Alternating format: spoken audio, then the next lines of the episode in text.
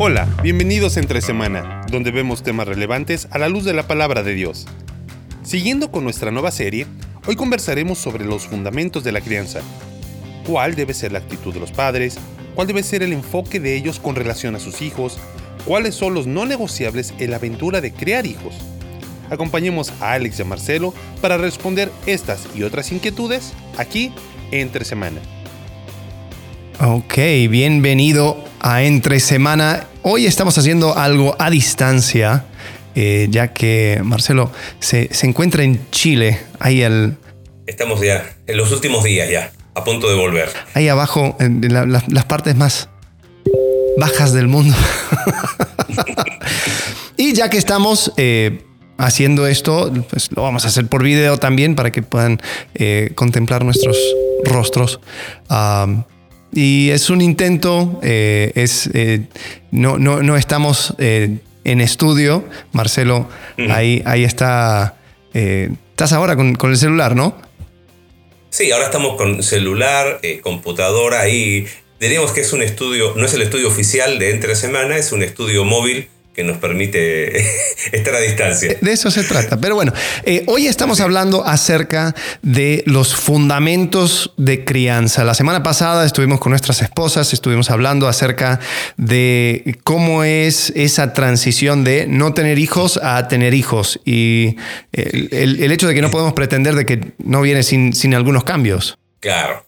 Sí, no, y quisiera aclarar que nuestras esposas no nos acompañan hoy porque sus honorarios son muy altos, entonces solamente eh, el presupuesto de entre semana nos permite invitarlas cada dos meses, así es que cualquiera que quiera tener algún tipo de patrocinio hacia nuestro podcast es más que bienvenido y así las podemos tener más, más seguido con nosotros. Pero sí, la idea hoy es un poquito, eh, perfecto, llega la, la, paternidad, la maternidad, con todo lo que implican esos cambios, eh, pero de qué manera colocamos los fundamentos. Antes de ir quizás por etapas, creo que es bueno hablar de ciertos fundamentos eh, en este concepto de, vaciar la aljaba. Creo que esto es interesante, no sé si te parece, eh, pensando en, el título de la serie de Vaciando la aljaba, quizás ir un poquito al Salmo 127 y partir desde ahí. Sé cómo lo ves. Sí, sí, sí, sí. Em, a ver, aquí lo tengo. El Salmo 127 dice, si el Señor no edifica la casa, en vano trabajan los que la edifican. Si el Señor no guarda la ciudad, en vano vela la guardia. Es en vano que se levante de madrugada, que se acuesta tarde, que coman el pan de afanoso labor, pues Él da a su amado, Él da a su amado aún mientras duerme. Un don del Señor son los hijos y recompensa es el fruto del vientre, como flechas en la mano del guerrero, así son los hijos tenidos en la juventud. Bienvenido el hombre, o bienaventurado el hombre que de ellos tiene llena su aljaba. No será avergonzado cuando hable con sus enemigos en la puerta.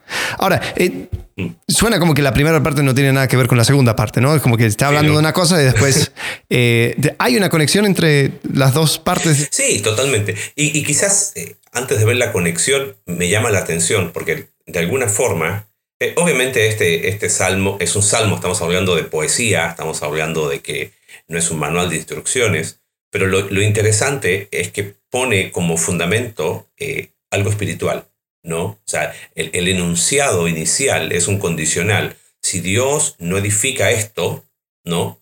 Ah, porque creo que eh, es una opinión muy personal. Hay un paralelismo de ideas, que es lo que así es la poesía hebrea que si el Señor no edifica esa casa, en vano trabajan los que la edifican.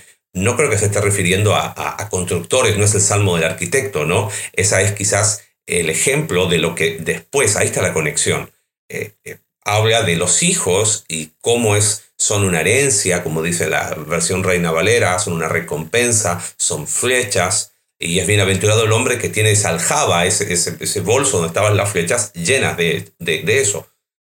Lo que hace antes es, ok, eso es una opinión muy personal, es qué analogía poder tener para explicar esto de, de tener hijos, de la paternidad y la maternidad. Ahí es donde está la conexión, porque si no, estaríamos diciendo que este salmo es el salmo de los constructores o de los arquitectos y, no es así. Claro, claro. Y, no sé cómo lo ves tú. Sí, y, creo que va por ahí porque una de las cosas que nosotros tenemos que entender eh, en, cuanto a esto de crianza de hijos es que es un trabajo eh, que que donde, o sea, el punto es apuntarles hacia Dios.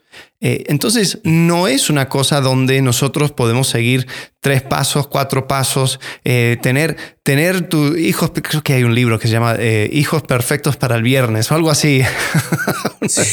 Eso, esos títulos que está hecho para, para, vender libros. Hay uno, creo que hay otro título que viene a mi mente ahora, Cómo criar hijos felices y obedientes cómo tener hijos ah, felices y, piadosos también, creo, de, un pastor famoso ahí en Estados Unidos. Pero, pero sí, no va por ahí. Y creo que quizás, Alex, eh, este salmo nos, nos apunta en una dirección que tú dijiste. No es un trabajo espiritual, o sea, es un trabajo espiritual y no es un trabajo que puedo resumir a una fórmula. Eh, muchos eh, blogs cristianos, y es una forma de escribir hoy, y es, es una, lo hablábamos en algún momento off the record, ¿no? Eh, cinco pasos para esto, tres tips para esto, cuáles son las siete leyes de esto, qué son los, los tres eh, no negociables de crianza, qué son, y eso vende mucho, eso llama la atención. Oh, eh, quiero la fórmula, quiero... A lo mejor no hay mala intención en hacerlo, porque esa es una forma de, de, marketing, de, de, vender un blog, ¿no? Sí, y es, y es algo digerible, es algo, ah, ok, tres pasos, tengo que hacer esto, esto y esto. Ayuda, ¿no? No es que está mal, pero, pero creo que si somos bien honestos, eh, no hay fórmula. No, y no podemos pretender que está todo, que está todo eh, envuelto en esos, en esos pasos, porque al final, eh, y creo que este es, este es el punto, no se trata del comportamiento, se trata de, de un trabajo de corazón. y ese trabajo de corazón es lo que va a impulsar, porque muchas veces cuando, cuando nosotros queremos trabajar en, la vida de nuestros hijos, queremos eh, tener esa, esa crianza así como, como queremos, eh, lo que terminamos haciendo es modificando eh, comportamiento y que, que, haga esto, que no haga lo otro, que, que actúe así.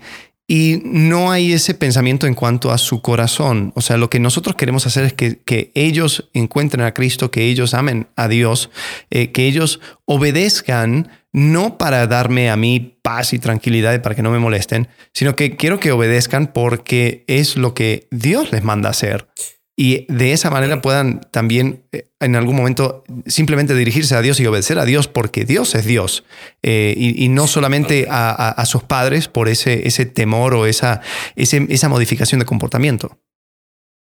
Bueno, tiraste como 48 granadas en la frase que, en la frase que acabas de decir, porque primero hablaste del corazón, ¿no? Y, viene a mi mente proverbio tan conocido, capítulo 4, ¿no? Verso 23, sobre toda cosa guardada, eh, guarda, guarda tu corazón porque de él mana la vida. Y como en todo el Antiguo Testamento, el corazón es el concepto de, ahí está el centro de la vida, ¿no? Eh, eh, dame, hijo mío, tu corazón, dame tu vida. O sea, mm. está hablando de, obviamente no está hablando del, músculo, ah, sino está hablando del centro, más allá de, no está la Biblia estableciendo una, una, ¿cómo se llama? una teología antropológica de, composición humana, simplemente está hablando, eh, ahí está el centro. Y, creo que como padres, eh, lo mencionaste muy bien recién, es algo que tenemos que tener súper presente. Eh, antes de ir a etapas en este episodio de fundamentos de crianza, el corazón es la clave. Y quizás asociado al corazón hay un elemento. Si el corazón es la clave, como tú mencionaste recién, y como padres nuestra meta es empujarlos a Dios y que ellos amen a Dios, que tengan un encuentro personal con Dios, que tengan una fe personal en Dios, de alguna manera la crianza en los primeros años, hasta que eso no sucede, es un acto de fe. Mm. Absolutamente. Porque si yo me enfoco en el comportamiento, ok, yo modifico conductualmente su conducta para que mi hijo, mi hija, sea de una u otra manera. Pero si mi meta es que mi hijo o mi hija tenga un encuentro personal con Cristo, tenga su fe personal, antes de eso, ellos eh, creen eh, o tienen las convicciones de sus padres. Eso es una realidad. Tú y yo lo vivimos como hijos también. Este, si nuestra meta como padres es empujarlos a Dios, es que tengan un encuentro personal con Cristo y que ellos, como dijiste muy bien recién, obedezcan y llamen a Dios de forma voluntaria, toda la primera etapa entonces es un acto de fe. Es una especie de preparación para el momento en que nuestros hijos puedan entender el Evangelio. Recuerdo una vez estaba, creo, en El Salvador, y hablé con, eh, de que el Evangelio es la clave en, en, la crianza de los hijos. Entonces, una mamá me dice, pero ¿y, qué hago? O sea, hasta que no conozca a Cristo, ¿qué esperanza tengo? Y como que a mí me dije, la verdad, no sé qué responderle en ese momento. Y como era una, una conferencia larga, al final le dije, ¿sabes qué? Creo que es eso, es un acto de fe, ¿no? Creo en que todo lo que puedo hacer apuntando al corazón de nuestros hijos los prepara para su encuentro personal con Dios. Es al menos en, la primera y, etapa. Y yo quizás agregaría una cosa. Mientras que eso no suceda y mientras que, que, que el niño no tenga un encuentro personal con Dios, nuestra tarea como padres es tener o, o, o figurar una, un concepto de, de, padre de tal forma que cuando se presenta el Padre Celestial no haya tanto estorbo en conocer o en, en, en, aceptar a un Dios que le ama, que sí quiere que obedezca, pero esa obediencia es para, para bien de la persona. O sea, porque hay veces donde los padres juegan un papel tan dañino en la vida de los jóvenes que cuando se les presenta un Padre Celestial dicen, no, no, no, o sea, ya suficiente con mi Padre terrenal, yo no quiero nada, claro. no, no, no, quiero saber nada con un Padre Celestial. Mm. Entonces, Entiendo. antes de tomar ese paso de fe del, del, del, del, joven, sí, creo que lo que, lo que dijiste es cierto, es, es algo de porque es como que, bueno, o sea, uno lo que tiene que hacer es presentar el Evangelio, pero presenta la figura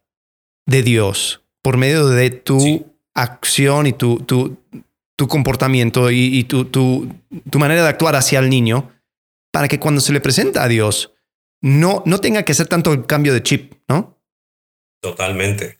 Lo, lo, lo mencionaste muy, creo muy bien. Eh, la, la, transición no sea tan brusca. Uh -huh. O sea, de alguna manera, entonces los padres, tomando el concepto que tú dices, diríamos que somos representantes de Dios para nuestros hijos. Cuando se encuentran con el Dios verdadero, eh, la, no haya un, un, un abrupto cambio o, o, no haya una disonancia tan grande de manera de o rechazar a, a, al Dios o rechazar a los padres. Uh -huh. Oye, ¿qué, ¿qué, onda? ¿Qué tipo de evangelio me presentaste? Y ahí, entonces, es donde uno dice, ¿cómo llevo los principios del evangelio?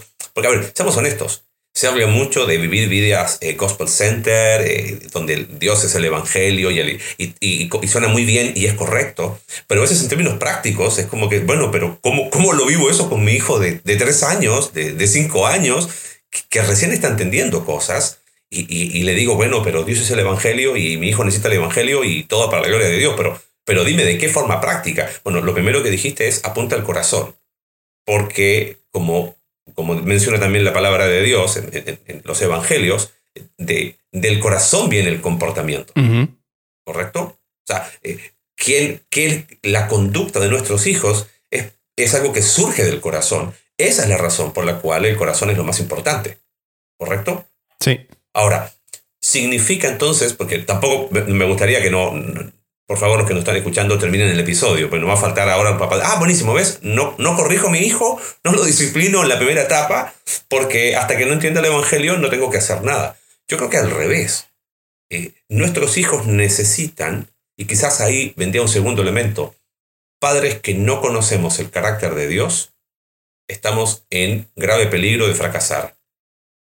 O al revés, es necesario e imprescindible conocer el carácter de Dios para enfrentar la paternidad, porque le voy enseñando a mi hijo un sentido de verdad, ¿no? De que no mienta, por ejemplo. Correcto. Eh, un sentido de justicia, eh, un sentido de santidad, un sentido de amor, de gracia, de misericordia, de altruismo, cuando hay más de un hijo.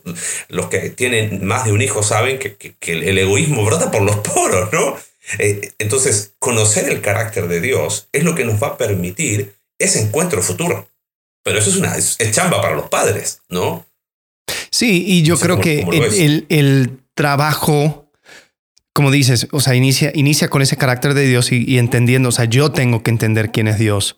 Eh, pero después, ya al momento de, ir expresando eso y, y, ir exigiendo, ¿no? Como tú dices, ¿no? O sea, verdad eh, honestidad, eh, obediencia, etcétera. O sea, es, uno lo hace no por, por uno, sino porque quieres reflejar quién es Dios. Eh, y, y, no es un trabajo fácil. Eh, quiero, quiero decir, o sea, como, como quien tiene eh, dos hijos menos de cinco, um, esto es teoría. no, mm, o sea, creo que cada uno de nosotros estamos en ese camino de eh, hacer ese, ese labor y no es sin sus errores y no es sin sus... Eh, sus, sus, fallas. Eh, yo eh, a, veces tengo que pedir perdón porque quizás yo no reflejé al carácter de Dios en mi trato con mis hijos. Eh, ahora mi mayor tiene, tres, tiene cuatro años, entonces tal vez no, no le toca tanto ese, esas pláticas, pero yo sé que va a llegar un momento donde voy a decir, ¿sabes qué? Te pido perdón porque, porque actué de, de una, una, forma incorrecta, porque Dios no, no, no quiere que actuemos de esta forma y, y yo tengo que mostrar a quién es Dios. Entonces, ahí es donde eh, esa es nuestra tarea.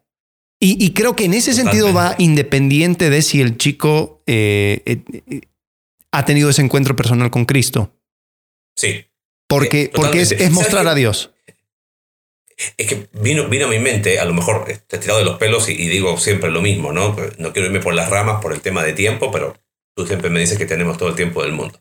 No hay problema por eso. Pero ¿Te acuerdas eh, cuando Moisés está ante el pueblo en Números capítulo 20, creo que es? Cuando Dios le dice, eh, cuando él eh, golpea la peña, cuando la instrucción de Dios era habla a la peña la segunda vez. se han hecho muchas explicaciones, pero creo que lo más, lo más cerca al texto en sí es que Moisés distorsiona el carácter de Dios hacia el pueblo. Mm. Recuerda que Moisés era al pueblo lo que Dios era con él era el representante de alguna manera de, Dios hacia el pueblo. Sí. Eh, y, Moisés se enoja y, grita y dice, eh, osemos salir agua de esta peña. Y, ah, y la, interesante eh, exhortación de Dios es, tú no me santificaste. Ajá. O sea, mostraste un carácter distorsionado. Y creo que eso aplica para todo, uh, sí. a, a nivel de teología. Qué peligro de mostrar un carácter distorsionado de Dios a nivel de paternidad, de maternidad, qué peligro mostrar un carácter distorsionado. De distorsionado me refiero a cualquiera de los extremos, ¿eh? de negar la verdad y negar la justicia. Y, a veces, no, es que yo amo tanto a mi hijo que por eso no lo corrijo, es que yo lo amo, es que como papá. No, Estás, estás, distorsionando el carácter de Dios. O aún de ser tan legalista y tan, tan comprometido con el comportamiento de que da ese, esa idea de Dios, de que Dios solamente le importa mi comportamiento, con que, con que yo vaya a la iglesia y digo, sí Señor, no Señor, eh, y, actúo bien, todo bien, eso es lo que quiere Dios de mí. Eso también es no santificar a Dios, no es mostrar su carácter. Totalmente. Entonces yo creo que tenemos, es, una carga muy pesada, es una tarea difícil. Y creo que en eso eh, tenemos que, ir entendiendo de que no, no vivimos en un mundo... Eh, herméticamente sellada. Eh, nosotros cuando, cuando llegan los hijos a, la, a, nuestra familia, eh, hay influencias, hay cosas que van moldeando, hay cosas que van em, teniendo, teniendo esa, e, ese impacto en, en, la vida y tenemos que ir considerándolo al momento de, ir, o sea, de, de, criar a nuestros hijos, ¿no? Mm. Sí, tratando de ir recapitulando dentro de los fundamentos de crianza, entonces eh, mencionabas el corazón como, como la base, ¿no? Como, como a dónde tenemos que apuntar, eh, porque el comportamiento y la conducta es, es lo que viene del corazón. Y, y, a veces cometemos el error de estar tan enfocados en la conducta del niño que nos olvidamos de lo más importante. Segundo, hablaste de carácter de Dios como, como aquello que como padres tenemos que transmitir a nuestros hijos, ¿no? Constantemente. Eh, eh, vamos a ir viendo que por etapas, quizás hay ciertas etapas en que hay ciertas herramientas diferentes a... Eh, no podemos pretender que la manera en que mostramos el carácter de Dios sea siempre la misma. Y no podemos pretender que, pienso en el texto de Efesios capítulo 6, ¿no? cuando dice que los padres no provoquemos a ir a nuestros hijos, sino criarlos en la disciplina e instrucción del Señor. Ese concepto de disciplina e instrucción no es estático, es dinámico. Eh, no puedo hacerlo de la misma forma con un niño de 3 años, de 5 ah, años, que con un niño de 8 años, con un adolescente de 12 años, eh, con, un, con un joven de 15 años. Eh, es diferente. Hay padres que a veces lo ven todo lineal, ¿viste? Y quieren mm. aplicar y quieren el método y, hay muchas áreas grises, hay círculos que se van superponiendo. Y es, complicadísimo porque, o sea, a mí me toca, es, es decir, bueno, ¿y cómo aplico disciplina en este sentido? ¿Le, le tengo misericordia al niño porque está cansado? Eh, eh, le, le, sueno porque, porque no importa si está cansado o no? Em, voy, o sea, de, de, qué manera? Y ahí es donde uno tiene que pedir mucha sabiduría porque no hay una respuesta fija. Sí, claro, uno va, va eh, agarrando quizás más experiencia, eh, va viendo cuál es la mejor forma, porque se, trata al final de eso, de cuidar su corazón y, mostrarle eh, de que... o sea, lo que, lo que Dios quiere es una relación con Él. Después vamos a hablar acerca de las diferentes etapas, ¿no? Porque yo creo que sí, como, como tú dices, hay, hay diferentes formas. bueno, hay, habíamos hablado acerca de las, de, las tres eh, maneras o las tres cosas que, que, los griegos ¿no? iban enseñando eh, en, el, estudio clásico. Eh, en el episodio anterior no, lo mencionamos en, creo que de nosotros. No, sí, sí, no, no, no era, era, una conversación entre nosotros, pero se me hizo muy interesante en, la educación clásica liberal, liberal digo, ¿cómo es? Eh, completa, ¿no? No, no, no liberal en el sentido político.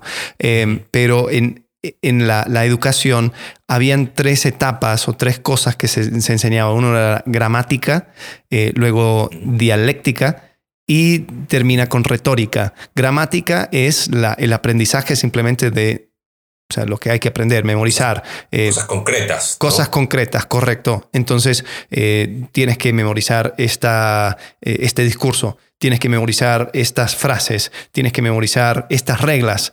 Eh, y eso es lo que se le enseñaba al niño, porque era simplemente darles las herramientas sin enseñarles cómo, cómo usarlos, simplemente decir, mira, estas son, mm. pum, ve guardándolas. Mm. Después la dialéctica es eh, ir explorando el por qué, eh, ir explorando las cosas que van em, influenciando en, las, cosas que va aprendiendo, ¿no? es, el, es el por qué y cómo. y, esto cómo funciona, y esto por qué lo dijo. Y entonces uno quizás ya, ya no, si, es en el ámbito de la historia, no es simplemente la fecha. Es decir, ¿qué estaba sucediendo en ese, en ese momento? ¿Qué estaba pasando en ese tiempo? Bueno, entonces también con nuestra crianza, eh, a los niños pequeños, eh, esa etapa de gramática es una etapa donde se le enseña simplemente, hey, mira, esto es... Cosas concretas. Y, o sea, cuando obedeces hay bendición, cuando desobedeces hay consecuencias. Mm. Después ahí se le enseña el por qué y empiezas a, cambiar tu forma de, de, tratar mm. la situación. Y después finalmente la retórica es cuando tú empiezas a argumentar y tener convicción mm. propia acerca de qué es verdad y qué no. Y ahí es donde quieres que los niños o los jóvenes eh, ya vayan formando sus propias convicciones. Pero es porque ya le diste la parte de, memorización de simplemente em, eh, efecto, eh, o sea, acción, reacción, ¿no? Causa-efecto. Después le fuiste dando el porqué y los fundamentos para poder entender esa dialéctica. Y después termina con retórica donde dices, quiero que tú vayas entendiendo esto de tal forma que tú lo puedes argumentar y tú lo puedes expresar, pero como algo que salga de tu propio corazón. Esa es la clave y en cada etapa hay que tratarlo de forma diferente. Entonces una persona que tiene sus hijos de, 17 años y le está dando vara todavía, ahí es donde... o sea, es ahí, bueno, te metiste en vara. y vamos a hablar, vamos a hablar de eso, sí, eh, claro. Vamos a hablar porque es, parte del fundamento. Hay gente que, que eh, cuando hablamos de crianza de hijos o de fundamentos de crianza, lo primero que te pregunta es la vara y, estamos hablando que es una herramienta. Eh, vamos a meternos ahora ahí, pero ¿sabes qué? Me quedé pensando en lo que hablabas del mundo griego, eh, porque me he metido un poquito últimamente al tema de neurociencias otra vez. Y es muy interesante que tiene una, una correspondencia muy grande lo que tú dices con lo que los neurocientíficos que estudian el, que la neurociencia es cómo funciona el cerebro, ¿no? Dicen que de los 6 a los 9 años, que le llaman la... Viste que hay como 4 o 5 clasificaciones. De 6 a 9 años es cuando el niño es una esponja de información concreta. Entonces lo que dicen, mm. ese es el momento, lo que decías de gramática era, ¿no? Ese momento donde uno, el pensamiento concreto tiene que ser establecido en el niño. Cuando entran en la edad de la preadolescencia, entre los 10 y los 12 años, hay un desarrollo de, un, de la amígdala, no las que están acá, sino de una zona del cerebro, eh, donde empieza a haber una aceleración neuronal y inicia el pensamiento abstracto. O sea, el por qué. ya, ya diste la información, pero en la preadolescencia empiezan el parecido al porqué de los cuatro años, cinco años que tú lo estás viviendo con, con Ben, ¿no? Que te pregunta todo por qué, por qué, tú le respondes, pero, pero no necesariamente una comprensión plena de ese porqué. Pero vuelve a aparecer entre los 10 y 12 años porque empieza el pensamiento abstracto. Ahora, piensa esto. ¿Cuántas veces como padres? Vamos a retomar eso cuando hablemos de etapas, ¿no? Entre los 10 y los 12 años es la etapa ideal para el diálogo.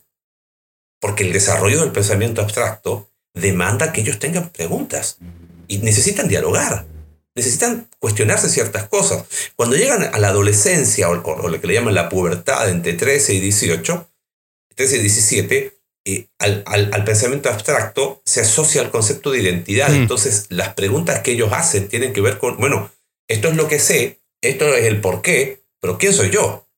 ¿Viste? ¿Y qué es lo que creo? Y ahí es donde las... ¿Qué es lo que creo de forma personal? Y cuando ya llegan a la juventud, pensando que 18 años está el, el, el, punto de quiebre en cuanto a, una vida fuera de casa, pensando en la universidad, ya se suma el concepto de vocación. Ya es eh, eh, quién soy a qué, y qué, quiero ser.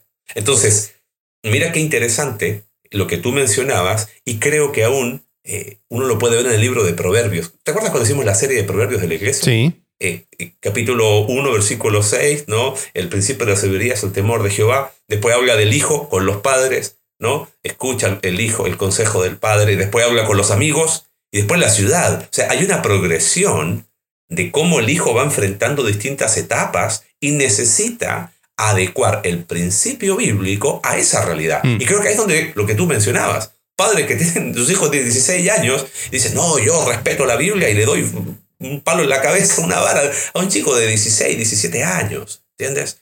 Entonces, ahí es donde a lo mejor eh, hay que hacer algunos ajustes. Bueno, sí. tiraste el tema de vara, que pensando en fundamentos, hablamos del corazón, hablamos del carácter de Dios, hablamos por lo tanto de la distinción de la etapa de los hijos, eh, ¿qué otros asuntos sería bueno considerar? Eh, nuestros hijos nuestros hijos y nosotros, antes de hablar de nuestros, de nuestros hijos, hablamos de los padres. Tenemos influencias. Sí. Lo más probable es que repitamos la manera que recibimos de nuestros padres. Eso es seguro. Claro. Sí, y creo, creo que ahí es donde, cuando, o sea, por ejemplo, uno de los libros que nosotros recomendamos en la serie anterior, eh, que se llama eh, Espiritualidad Emocionalmente Sana, por Pete Casguero, una de sus frases en el libro es, eh, la madurez es ¿cómo es? la madurez espiritual es dejar o, ir alejándose de las reglas o de las cosas que uno fue aprendiendo en su familia terrenal para empezar a adoptar las reglas de la familia espiritual. Eh, y, habla mucho acerca de las influencias y nosotros tenemos que también entender de que, como, como dije, o sea, nosotros, nosotros no llegamos a esto de eh, ser padres. Sí, en un vacío y, sin, sin, influencias exteriores. Entonces nosotros, nosotros tenemos que entender cuáles son las complicaciones y las cosas con, con, con el cual vamos a tener que luchar al momento de estar instruyendo a nuestros hijos, ¿no? Em, algunas cosas para considerar. Número uno, nuestra estructura familiar. ¿no? Em, es, es, una cosa donde es eh, papá y mamá con los hijos, es eh, algo, y, hablamos acerca de esto también, eh, no me acuerdo en qué episodio, pero hablamos acerca de la familia, ¿cómo nos llamamos? La familia... Mm, eh, ampliada. Eh, no, no, eh, ¿Cuál fue? mezclada, ¿no? O sea, donde, ah, sí, mezclada. donde papá tiene sus hijos, mamá tiene sus hijos, se casan, se juntan, quizás hay otros, otros hijos. Los nuestros, creo que ya, Los tuyos, los míos, los nuestros, sí. entonces hay, hay pueden haber hasta tres categorías de hijos en una misma familia.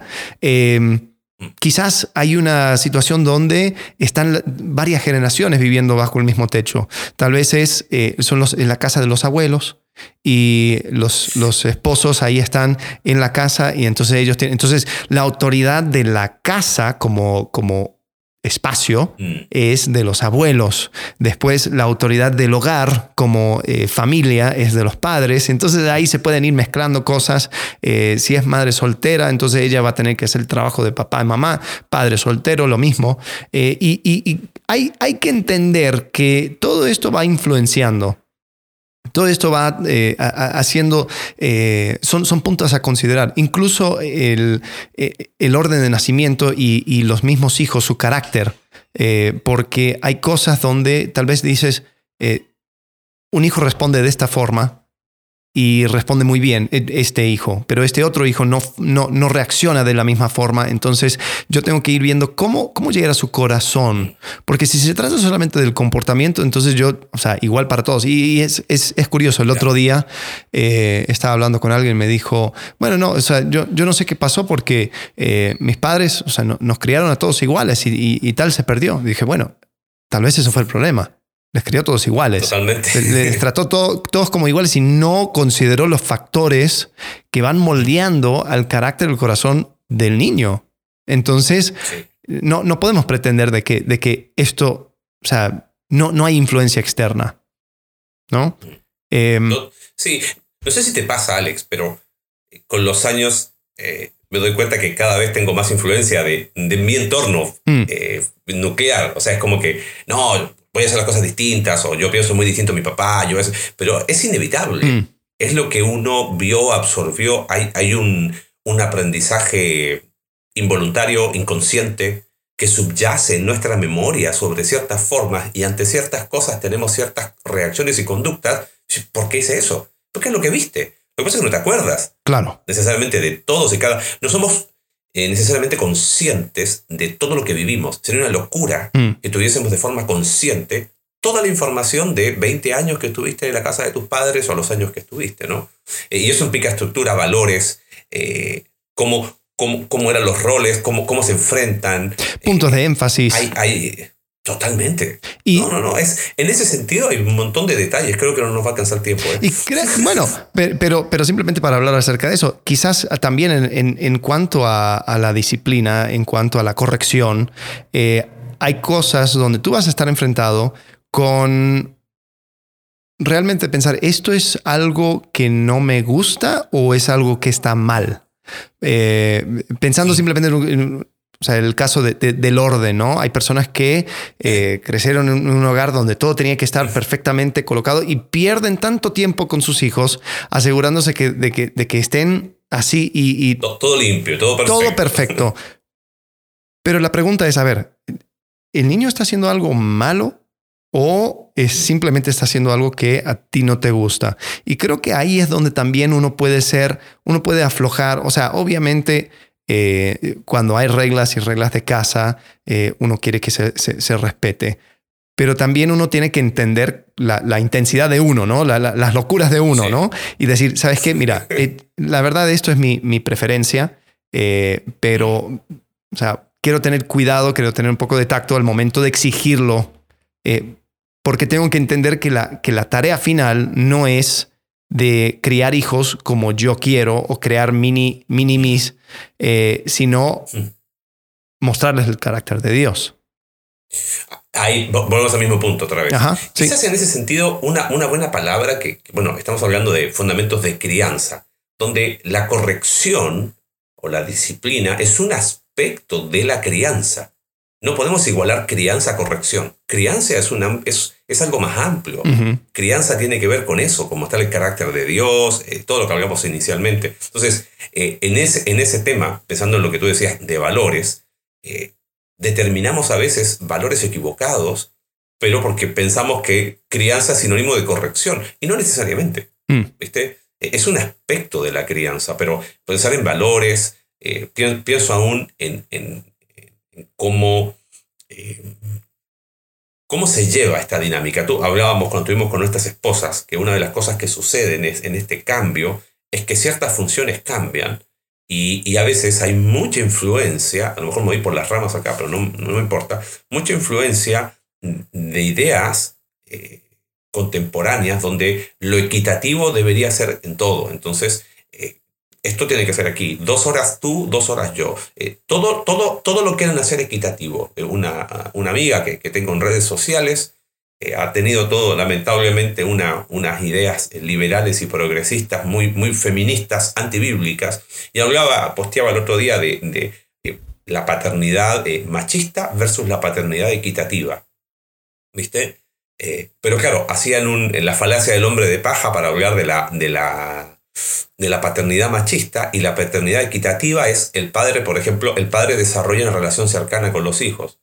Eso yo le llamaría paternidad bíblica, no equitativa, porque la Biblia enseña que si no hay mm. relación con los hijos no puede haber paternidad. ¿Viste? Dice, tanto el padre como la madre comparten el rol de crianza. Eso también es bíblico, porque la instrucción siempre es a los padres. El estereotipo eh, es equivocado. Pero, pero si uno no es equitativa, eso es lo bíblico. Yo lo, leía y decía, esto no es paternidad equitativa y el movimiento feminista, eso es paternidad bíblica, ¿no? Las responsabilidades se comparten, lo que no significa que sean exactamente iguales, porque no pueden ser exactamente iguales. No sé si me, me, hice bolas o, expliqué, pero se comparten, pero no pueden ser exactamente iguales, porque no somos iguales. Hay cosas que yo como papá no puedo hacer. Y creo que, creo que es cierto y, lo que tenemos que hacer es, es ir, ir dejando a un lado esta idea. Este, hablaba con alguien y decía, yo creo que quizás le, hemos puesto mucho peso a este concepto de machismo, feminismo. En realidad es egoísmo. Y, si, si, dejamos a un lado el egoísmo, ahí es donde vamos a poder trabajar en equipo. Eh, no, no, se trata de, de, ah, porque yo quiero criar a mis hijos eh, que, para que no sean machistas. Bueno, enséñales que no sean egoístas y vas a ver que ese, ese, eso de machismo, ese espectro, ese, esa fantasma llamado machismo o feminismo, eh, se, se, va cuando uno quita de en medio a uno. y cuando y ahí y ahí es donde entra también lo que lo que seguimos diciendo, ¿no? la crianza no tiene que ver con uno tiene que ver con apuntarles a Cristo.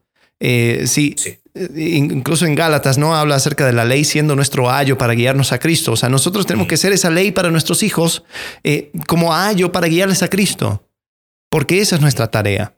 ¿no? Y, creo que esas son las cosas que hay que tomar en, en cuenta al momento de enfrentar este tema de la crianza. Sí, creo que Uf, es que sabes lo que pasa, Alex, esto de machismo, feminismo, es algo que hoy muchos padres han distorsionado tanto, donde eh, piensan que trabajo en equipo es eh, eh, igualdad de tiempo, igualdad de, ok, te toca una hora, tú en la mañana, yo en la noche, tú haces esto, entonces yo hago aquello, entonces como tú hiciste esto, entonces yo hago aquello. Pienso en una, es una analogía, pero en cualquier deporte colectivo donde el trabajo en equipo brilla, no todos hacen exactamente lo mismo. Claro. Es imposible. Pienso en el básquet, cada uno tiene una función distinta. Es indistinto quién hace la, quién encesta. Lo mismo en, en el vóley, lo mismo en el fútbol. En la mayoría de los deportes colectivos no existe una y nadie se queja de, ah, creo que es donde necesitamos quizás limpiarnos un poquito de esas ideas que a veces van permeando nuestra mente y, y después hay frustración porque, claro, hay eh, no son como ciertas expectativas. Ahora, por otro lado, creo que tenemos que ser muy conscientes de que luchamos con ese egoísmo, que a veces se, manifiesta en, hey, ahí está tu hijo, corrígelo. Eso es egoísmo, eso no es machismo, como decías tú. Sí.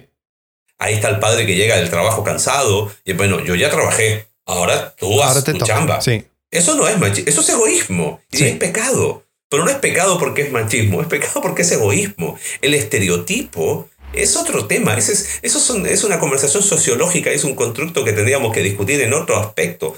Pero como dices tú muy bien, y creo que es algo que tenemos que, quizás enfatizar, eh, para poder enfrentar el desafío de la crianza de los hijos como fundamento, hay que quitar egoísmo de, de, medio. Sí. Porque egoísmo empieza a ser quizás de las cosas que van erosionando la relación de la pareja.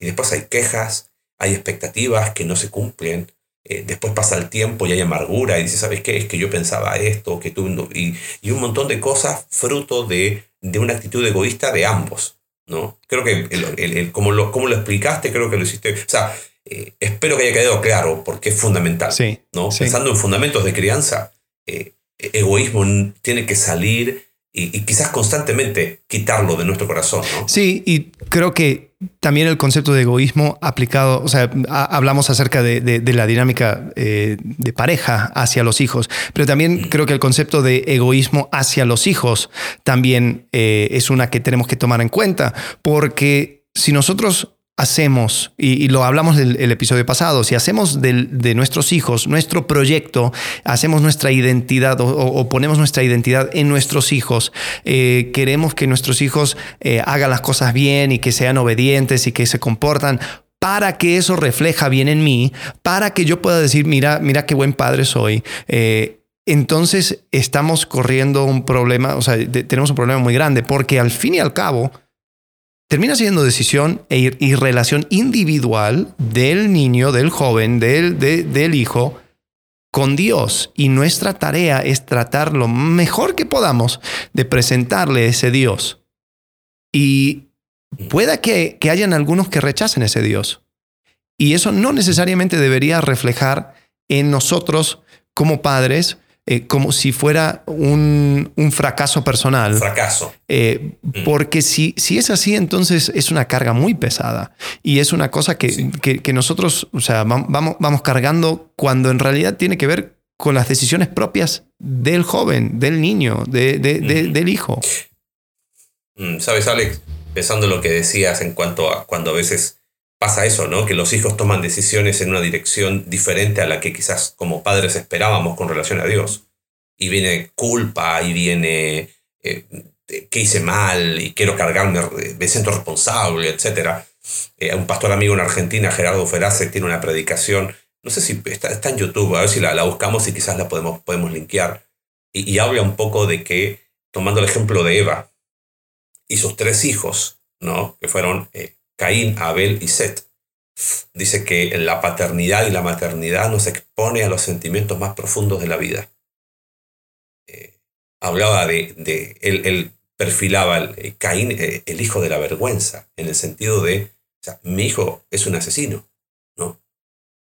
Y, mató a su hermano, el hijo del dolor. Y después el hijo de la alegría. Y él, en, en, en 40 minutos, indaga cómo, como padres, nos exponemos a los sentimientos que quizás nunca antes habíamos experimentado. Y de alguna manera, de alguna manera, nos permite quizás en una ínfima parte que no podemos llegar a cuantificar, comprender un poquitito más el corazón de Dios. Pero nos expone de una manera intensa. Y a veces como que no contamos esa historia, ¿no?